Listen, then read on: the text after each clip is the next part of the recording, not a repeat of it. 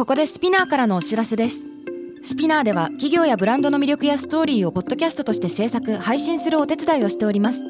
ポッドキャストを通してお客様とのタッチポイントの創出とエンゲージメントを向上させてみませんか？お問い合わせは概要欄の URL かスピナー .com のスピナーブランデッドポッドキャストからお願いします。Spinner. Hey everyone, welcome to the club. I'm your boss Mila and Reiko. このポッドキャストは私長谷川ミラと佐藤真国主玲子の2人でお送りするおしゃべりプログラム。デジタル音声コンテンツ配信サービス Spinner を通じてお届けしています。今同世代で共有したい情報や悩み私たちが感じる社会の違和感などヤングボスならではの切り口でお話しします番組のハッシュタグは、ハッシュタグ東京ヤングボス、すべてカタカナで東京は伸ばし棒をつけてお願いします。メッセージの宛先は概要欄にあるメッセージフォームのリンクからお願いします。さあ、ということで、なんと I'm in Malaysia! ミラがマレーシアに来てくれました。はい。やばいね。やばい。So weird そう、昨日、一昨日、うん。ん？いつ来た？昨日だね。昨日か。昨日の朝来たんだ昨日の夜パーティーしてえ、今収録しておりますはい。現在はですね、えー、レイコがえー CEO を務めるアマテラス、アマテラス、スカイラウンジで、えー収録してます。はいっていうかそれよりも何よりもいつも収録する時って目の前にマイクがあって頭にヘッドホンつけてん自分の声、なんか変な感じするね今今。すっごい変な感じする。このスタイルど何？こ見て喋ったらいいか分かんない。んだけど。いつもかなりマイク意識して話してたんだなってすごい思う。ぐらい今日はなんかピンマイクみたいなのつけて収録してるんですけどちょっと不思議な感じだね。うん面白い。対談みたいだね。そうだね。変な気分。対談だと思えばいい対談だと思オッケうマレーシアクアラランプール。ーどう？まだ一日だけど。そうね昨日本当に朝から来てでえっ、とモールにね連れてってくれて、でなんか、行きましたうんモールに行ってやっぱなんかすごい前にエピソードでさレイコがマレーシア事情教えてくれてたじゃん,、なんかすごい盛り上がってるみたいな、人のなんか活気が違うみたいな、うん。分かったそれが。モールに行けって感じ。もうモールに行けば全ては分かる。全てはモールにある。答えはモールへみたいなぐらい もうなんか意味わかんない？あなんかショッピングモールとかに行ったらその国の人たちの、まあ、国民性とまでは言わないけど、なんかそのライフスタイルどういうものを買ってるかとか、どういうものを食べてるかとか見えるじゃん、はいはいそういう意味ですごい分かりやすかった。うん。なんだろうね。でも人の量もすごいしそう量がすごい。ねえなんか活気があるんだよね。わかる？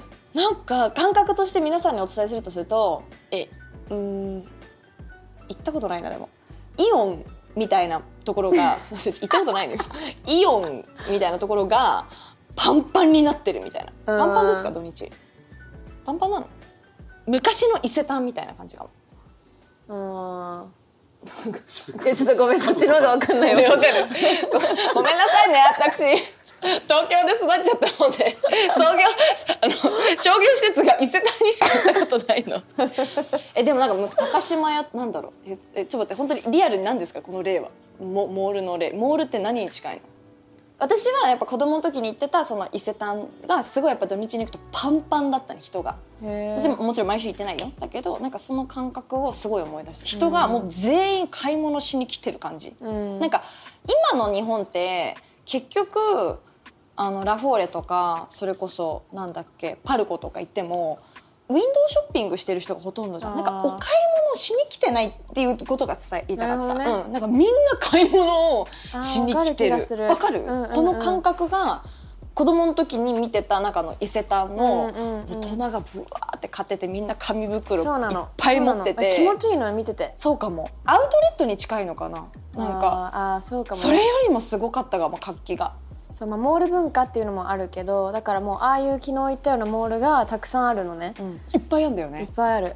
あれが何個ぐらいあるの？あのモールが。大きいのは本当になんか階級によってもまたモールの質がどんどん変わってくるんだけど階級ってのもまた面白いよね。面白いよね。いろんな階級があるから、うん。階級によってもさ昨日行ったところもちょっとハイ上の方たちと、中階層ので分かれてたりとか、うんうん等が、面白いんだよ本当に。なんかモールもその1個のモールだ例えばなんたらモールなのに半分に分かれてて右側のこっちは中間層用です。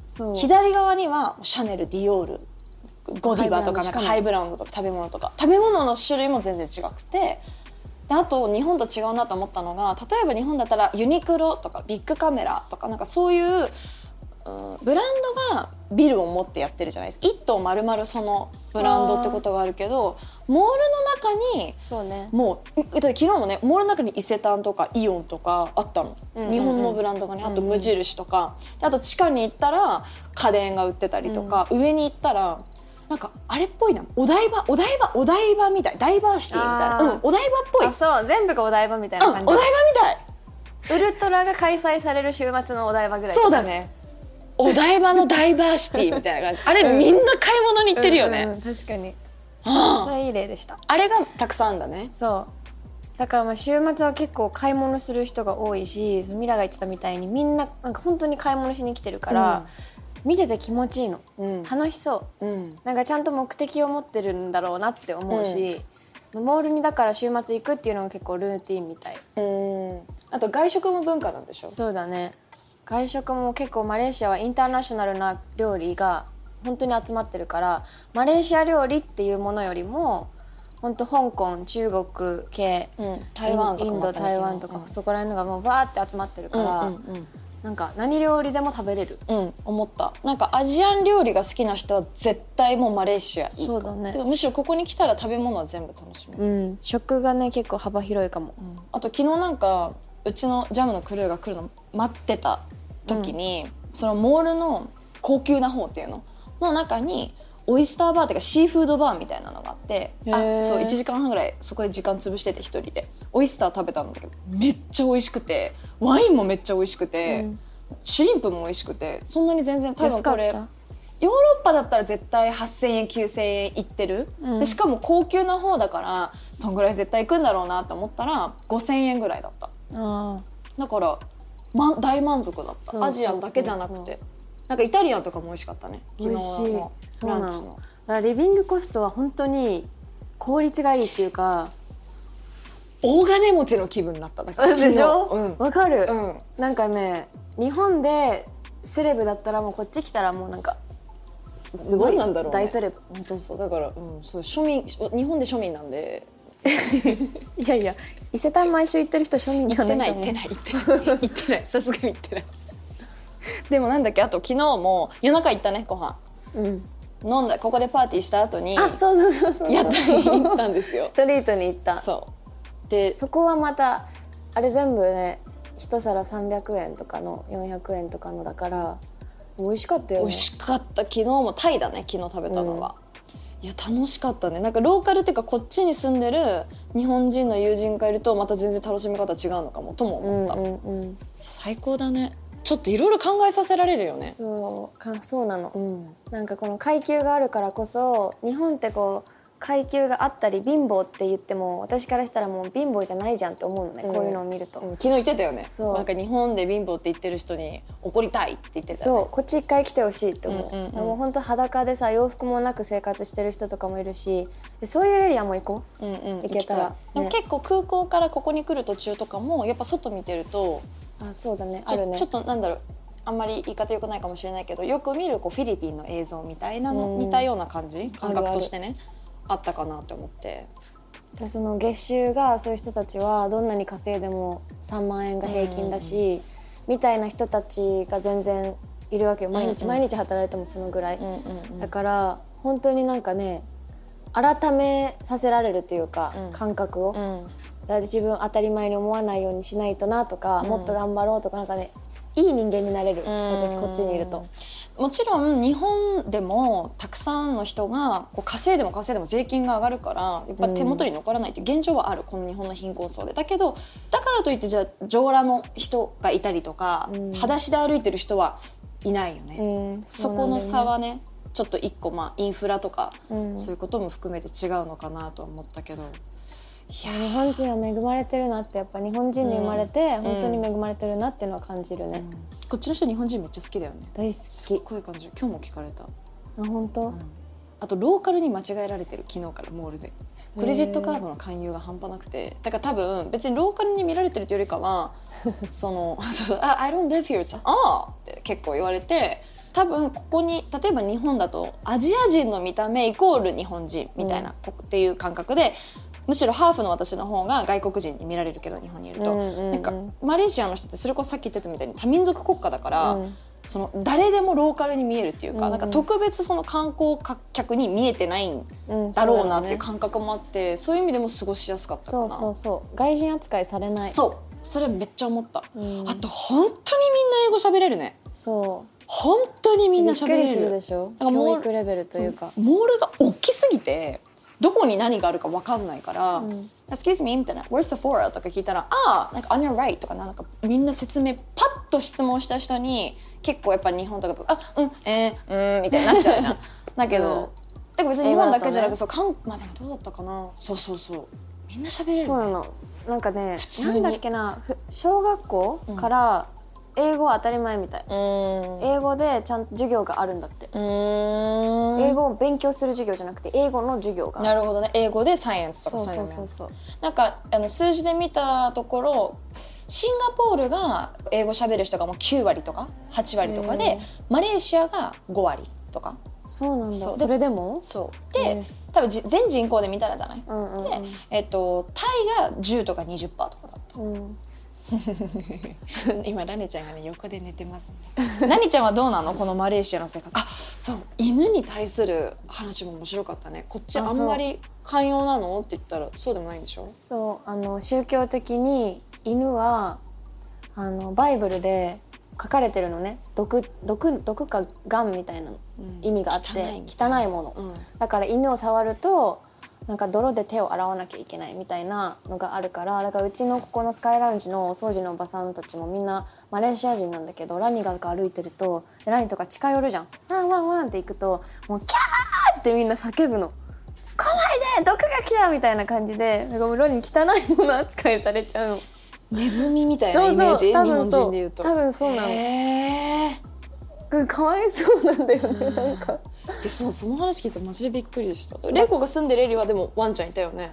結構私が住んでるマンションとかエリアは外国人が多いからでもインフルエンサーとかそれこそ犬の写真載せちゃいけないとか。え？ー、そうあるんだよねマレーシア。でもだんだんちょっと有名な人とかセレブとかちょっとマレーシア系中国人とか、うん。その他の文化を持ったインフルエンサーとかセレブの方たちが発信をするようになって、まあ、ワンちゃんもペットファミリーっていう感覚にはなってきてるみたいだけどでもまだなんかマレーシアマレーシアの人がそういうの載せるとアンチ来ちゃったりとかするんだって。へだから私毎日ラに載せるからさ、うん。載せない方がいいのかなって思って僕もう迷ってんの。もうそんなルールもあったりしてね。なんか多分私まだ全然分かれ分かってない文化あると思ーう。ん、うん、う面白い。意外となんか結構細かい車にもマークがつくんだよね。そうつく。あとね車なんかその階級文化がバブリーで面白いんだけど、うん。全部お金の世界なの。うん。だからナンバープレートとかも1っていうのがすごいのね1桁が、うん。でそれとか何億円するんだけど、ん。それ買うだけだけに。だからそういう車接待とかでああいうさ黒のバンでみんな来るわけじゃん,、ドライバーさんついて。それで1番とかそのすごい数字だとおーってなるみたいな。なんか高くなればなるなんていうのかな高級な生活をしようと思ったら高いのかな、うん。マレーシアはそしたら、ん。なんかさ東京はさよく聞くのがさやっぱさフェラーリとか乗っててもさ結局ローンとかでさ、うんうん。そんなにその極端な話あんまり言い方よくないけどお金持ちじゃなくても乗れるっちゃ乗れるんだよね。うん。日本は。あローンの仕組みで。そうそうそうそうだけどそれがこっちではないってことでしょ？あでもロローンはあるよ。ローンはあるけ日本のローンはど多分とんでもない。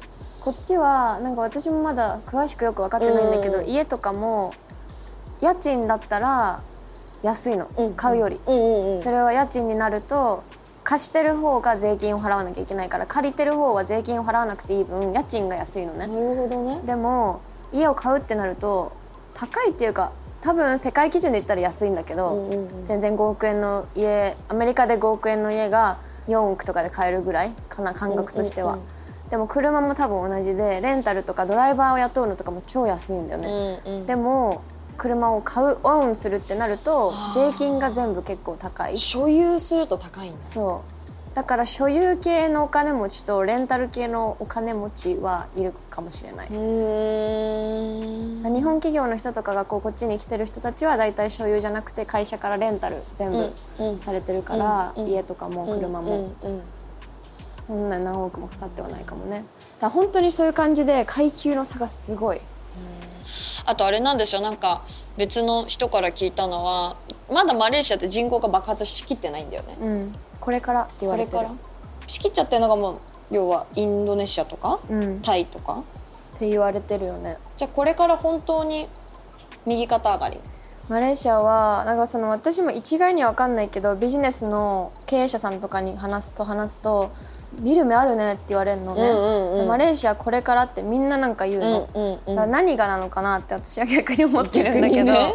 まあでもその水準確かにその生活レベルがこんなに豊かなのにもかかわらずサービス業とか本当にレベルが低いから、うん。そういう意味では何かこう作るものを作るっていう意味では作る側は可能性があるなって思ってこっちに来たけど、すごい注目されてる国ではあるみたい。うん。あとはすごい世界中のデベロッパーたちが今マレーシアに来ていろんな土地買ったり島とかもどんどん開拓されてるからうんそういう意味でもリゾート地がどんどん増えてるしこれからバブルにさらになるみたいです。このなんか23年来続けてたらどんどん変わると思うね来たいって思う。なんかもう私は今回数日しかいないんだけど、うん。でも来月も来たいって思った。なんか何かがあるとか何かがしたいとか何か観光があるとかじゃなくてなんか住みやすい、そう。だからストーリーにさっき書いてたよね。なんかうんうんうん。観光しに来るってよりも住むことが想像できる国って本当その通り、私も最初来た時そうすごく思った、なんかもともと旅の自分が旅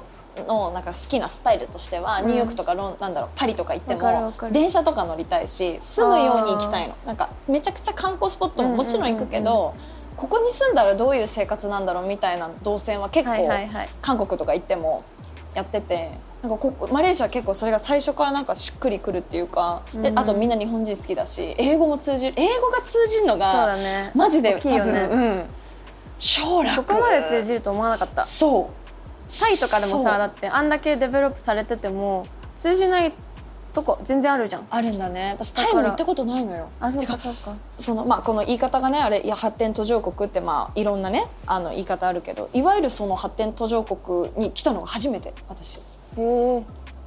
初めて。なかったの。でもここ来たら隣もタイで隣シンガポールだから、うん。行こうよ。シンガポールは？発展途上国ではないね。ではない？ももうないと思う。うそっか。Third World Country ではない。うん。ギラギラですもんね。そうですよね。だからシンガポールまでも車で5時間とかって。そう飛行機で50分かな。やば。ら次ゆっくり来れたらそっちも行ってもいいね。行きたいんだよね。そう本当は今回タイとかまあだから玲子が今回そのもともとやってたさ、まあ、前もちょっと話したかもしれないけどこう日本の良さを、えっと、発信してたわけじゃん、うん。だからすごいこのマレーシアとかアジアに来た時にむちゃくちゃポジティブに動くじゃん、うん。うん。日本の良さをそう。これを別にアメリカでやっても誰も多分なんか「わえ?」ってなって終わっちゃう、うん。だけどここですごい響くものを今今までやってたからこう玲子の今までの積み重ねがさらにここでグーンって伸びしろがあるじゃそうんだねでも私がやってきたことってどっちかっていうとこのヨーロッパの例えば社会問題とか、うんうん。サステナビリティとかこう社会問題に対するマインドっていうのに、びっくりしておいおい日本のみんなもっと知ろうよもっと頑張ろうぜっていうこう日本を盛り上げるための発信とか活動とかをこの5年やってたから、んなんか今まで積み上げてきたものがじゃあ果たして例えばマレーシアじゃなくてもこういう東南アジアに来た時に伸ばせる業種？うん。じゃないのかも。だって現実的に別にサステナビリティとか言ってらんないじゃん。さっき言ってたじゃん。洋服着てない子たちもいるわけだし、うんうんでも同時になんか、か、今日泊ま今回泊まってるホテルがサステナブルホテルなんだけど、うん。そういう場所もあるからなんかこう私の今回のマレーシアの目的としては一旦まずどういうなんだろう知らないから、うん。知らないことを知るっていうところとじゃあ自分がこういう状況になった時に今回じゃなくても、こう何年か後にチャンスが来た時に自分が今までやってきたことをどうそのチャンスが来た時に伸ばせるんだろうっていうなんか妄想の作業をうんうん。今してるかも。レイコはチャンスとやってたことがマッチしたから、うわーってここで今アマテラスのスカイラウンジやって、うん。日本のアイデンティティをここで発信してしかもホスピタリティもずっと言ってたことがここで伸ばせるけど私はえサスラビリティ？みたいなえ？みたいな何でもいいですけどみたいなさあの買い物の仕方見てると、なんか、うん、そうそう結構だからショッショッキングショッキングなのよ。イコール消費は別にサステナブルじゃないから。うん。だからどうにか例えば洋服？アパレルで言ってもさそれ以降も言ってたじゃん。なんかやっぱり日本ってその中間層がめちゃくちゃ多いから、1万ファストファッションじゃなかったら多分1万2万とか、うん。もう一番高くても3万とかの洋服がまあスタンスタンダードっていうかアパレル業界ではね、多いね。売れやすい数字って言われてるんだけど、うん。今うちらも大体それぐらいの金額じゃん、ブランドそれぞれ。それだとなんか安くもなければ高くもないんじゃねって思ってそこれを一気に高級に振り切るか、まあ、安くはできないからそっちしか選択肢ないんだけど、うそうだからアマテラスも今アマテラスメゾンっていうめちゃくちゃ高級層のラインを作ってて。アマテラスメゾンもう本当に今のあのエコでお願いします。いいね。名前がいちいちおしゃれなんだよね。アマテラススカイラウンでミラの言い方が、ね、私の言い方がうまいだけ。うまいうまい。なんかそういうの必要だったら呼ぶわ。うん、任して。声声の仕事は任して。そうだね。プロなんで。確かに。でもそのそうそういう高級ラインをそれこそその、うん。お客さんでここに来る人たちに、ううんちバスルームにアマテラスの洋服わざとウェメンズバスルームに飾ってるのね。可愛いんだよね。であれを見てああれ可愛いアマテラスファッションっていうそのつながるじゃん、うんで女の人もスタッフにすごい。すごいスコールがすごいね。聞こえるかなこれ音。聞こえてる？えうるさいですよね今。すごいねスコールが。今ねそう皆さん、えーマレーシア雨季なんですよね。えでも雨季じゃなくてもスコールはね1時間こうやってバーってあるの。あるんだ。でさーって冷めるじゃあどうしようか。今今のあそうメゾンのその話しちゃう、ん。OK そのその洋服のこと結構スタッフにも聞かれるんだけどいくらって聞かれて大体1万円から2万円ぐらいっていう話をすると安安すぎる？え大丈夫？って言われるのね。なんかその富裕層の方たちからすると心配不安になっちゃうのその値段が、うん。だから30万ぐらいすると思ったって言われて。30 30万いいんですか？っていう感じじゃんでもまあ、そ30の万。特に日本の着物とか柄とかを使ってるからそのぐらいすると思ったって言ってくれてうんそっかって思って考えたのがきっかけで今そのメゾンっていうので着物リサイクル、うんうん。でちょっとサステナブルも入ってるんだけど、うんうん。着物のどんどんどんどんなくなっちゃってる方たちと今お話ししたから京都この間行ってたんだけど、うんそっかそっかそっか。そこと提携いろんなおじいちゃんたちと提携したりして着物をリサイクルして洋服に変えるっていうのをこっちの人向けに売ろうかなと思ってやってたりはする。だからそのミラと同じでなんかこっちの文化をやっぱいろいろ知れば知るほどなんか価値観が増えるじゃん。視野が広くなるとさ価値観も広くなって、うんうんそれがアイデアになるから、うんうんうん。だ確かからね面白いよね。に面白い。ずっとこう同じ殻に閉じこもってたらクリエイティビティって止まっちゃうなって。めっちゃそれ思っ思ただから結局うちのジャムも、まあ、TikTok とかこれから SNS 使って海外に向かってやってこうねって言ってたけどやっぱり価格帯とか全部トータル踏まえて日本をなんか安牌じゃん、うん。日本でやること安安牌っていうかその安全じゃん。分かってるじゃん、うん。日本で育ってるし、安心感はあるし。だけどやっぱこういう外の場所に来て自分の基準を一回変えてちょっとすっごい俯瞰的に今いろんな物事をうん。見れてる状況かなって思う。そうだから結構大事かも。一回外に出て、なんか自分の当たり前を一回ぶっ壊すのが大事だなって思う、なんかそれこそ私年末っていうか年始南アフリカに久しぶりに帰ろう帰ろうっていうか行こうと思ってて家族がいるから、うんうん。ちょっとそこでもなんかまた、まあ、今回はマレーシア。次は南アフリカ。南アフリカももっとさまさにマレーシアみたいな感じなのよ、ね。もう真ん中だけすっごい大金持ちがいて外がうん全然そうじゃないっていうエリアがあったりするからちょっとそこもここのなんかうん楽しみ。12、そう今なんかその価値観変えるフェーズに入ってきてるボスたちでございます。はい東京ヤングボスは毎週月曜にニューエピソードが配信されます。スペナーのほか、Spotify、Apple Podcast、Amazon Music など主要なリスニングサービスにてお聞きいただけます。番組のハッシュタグは「ハッシュタグ東京ヤングボス」メッセージの宛先は概要欄にあるメッセージフォームのリンクからお願いします Alright, thank you all for listening. That was Mila and Reiko! bye. Spinner.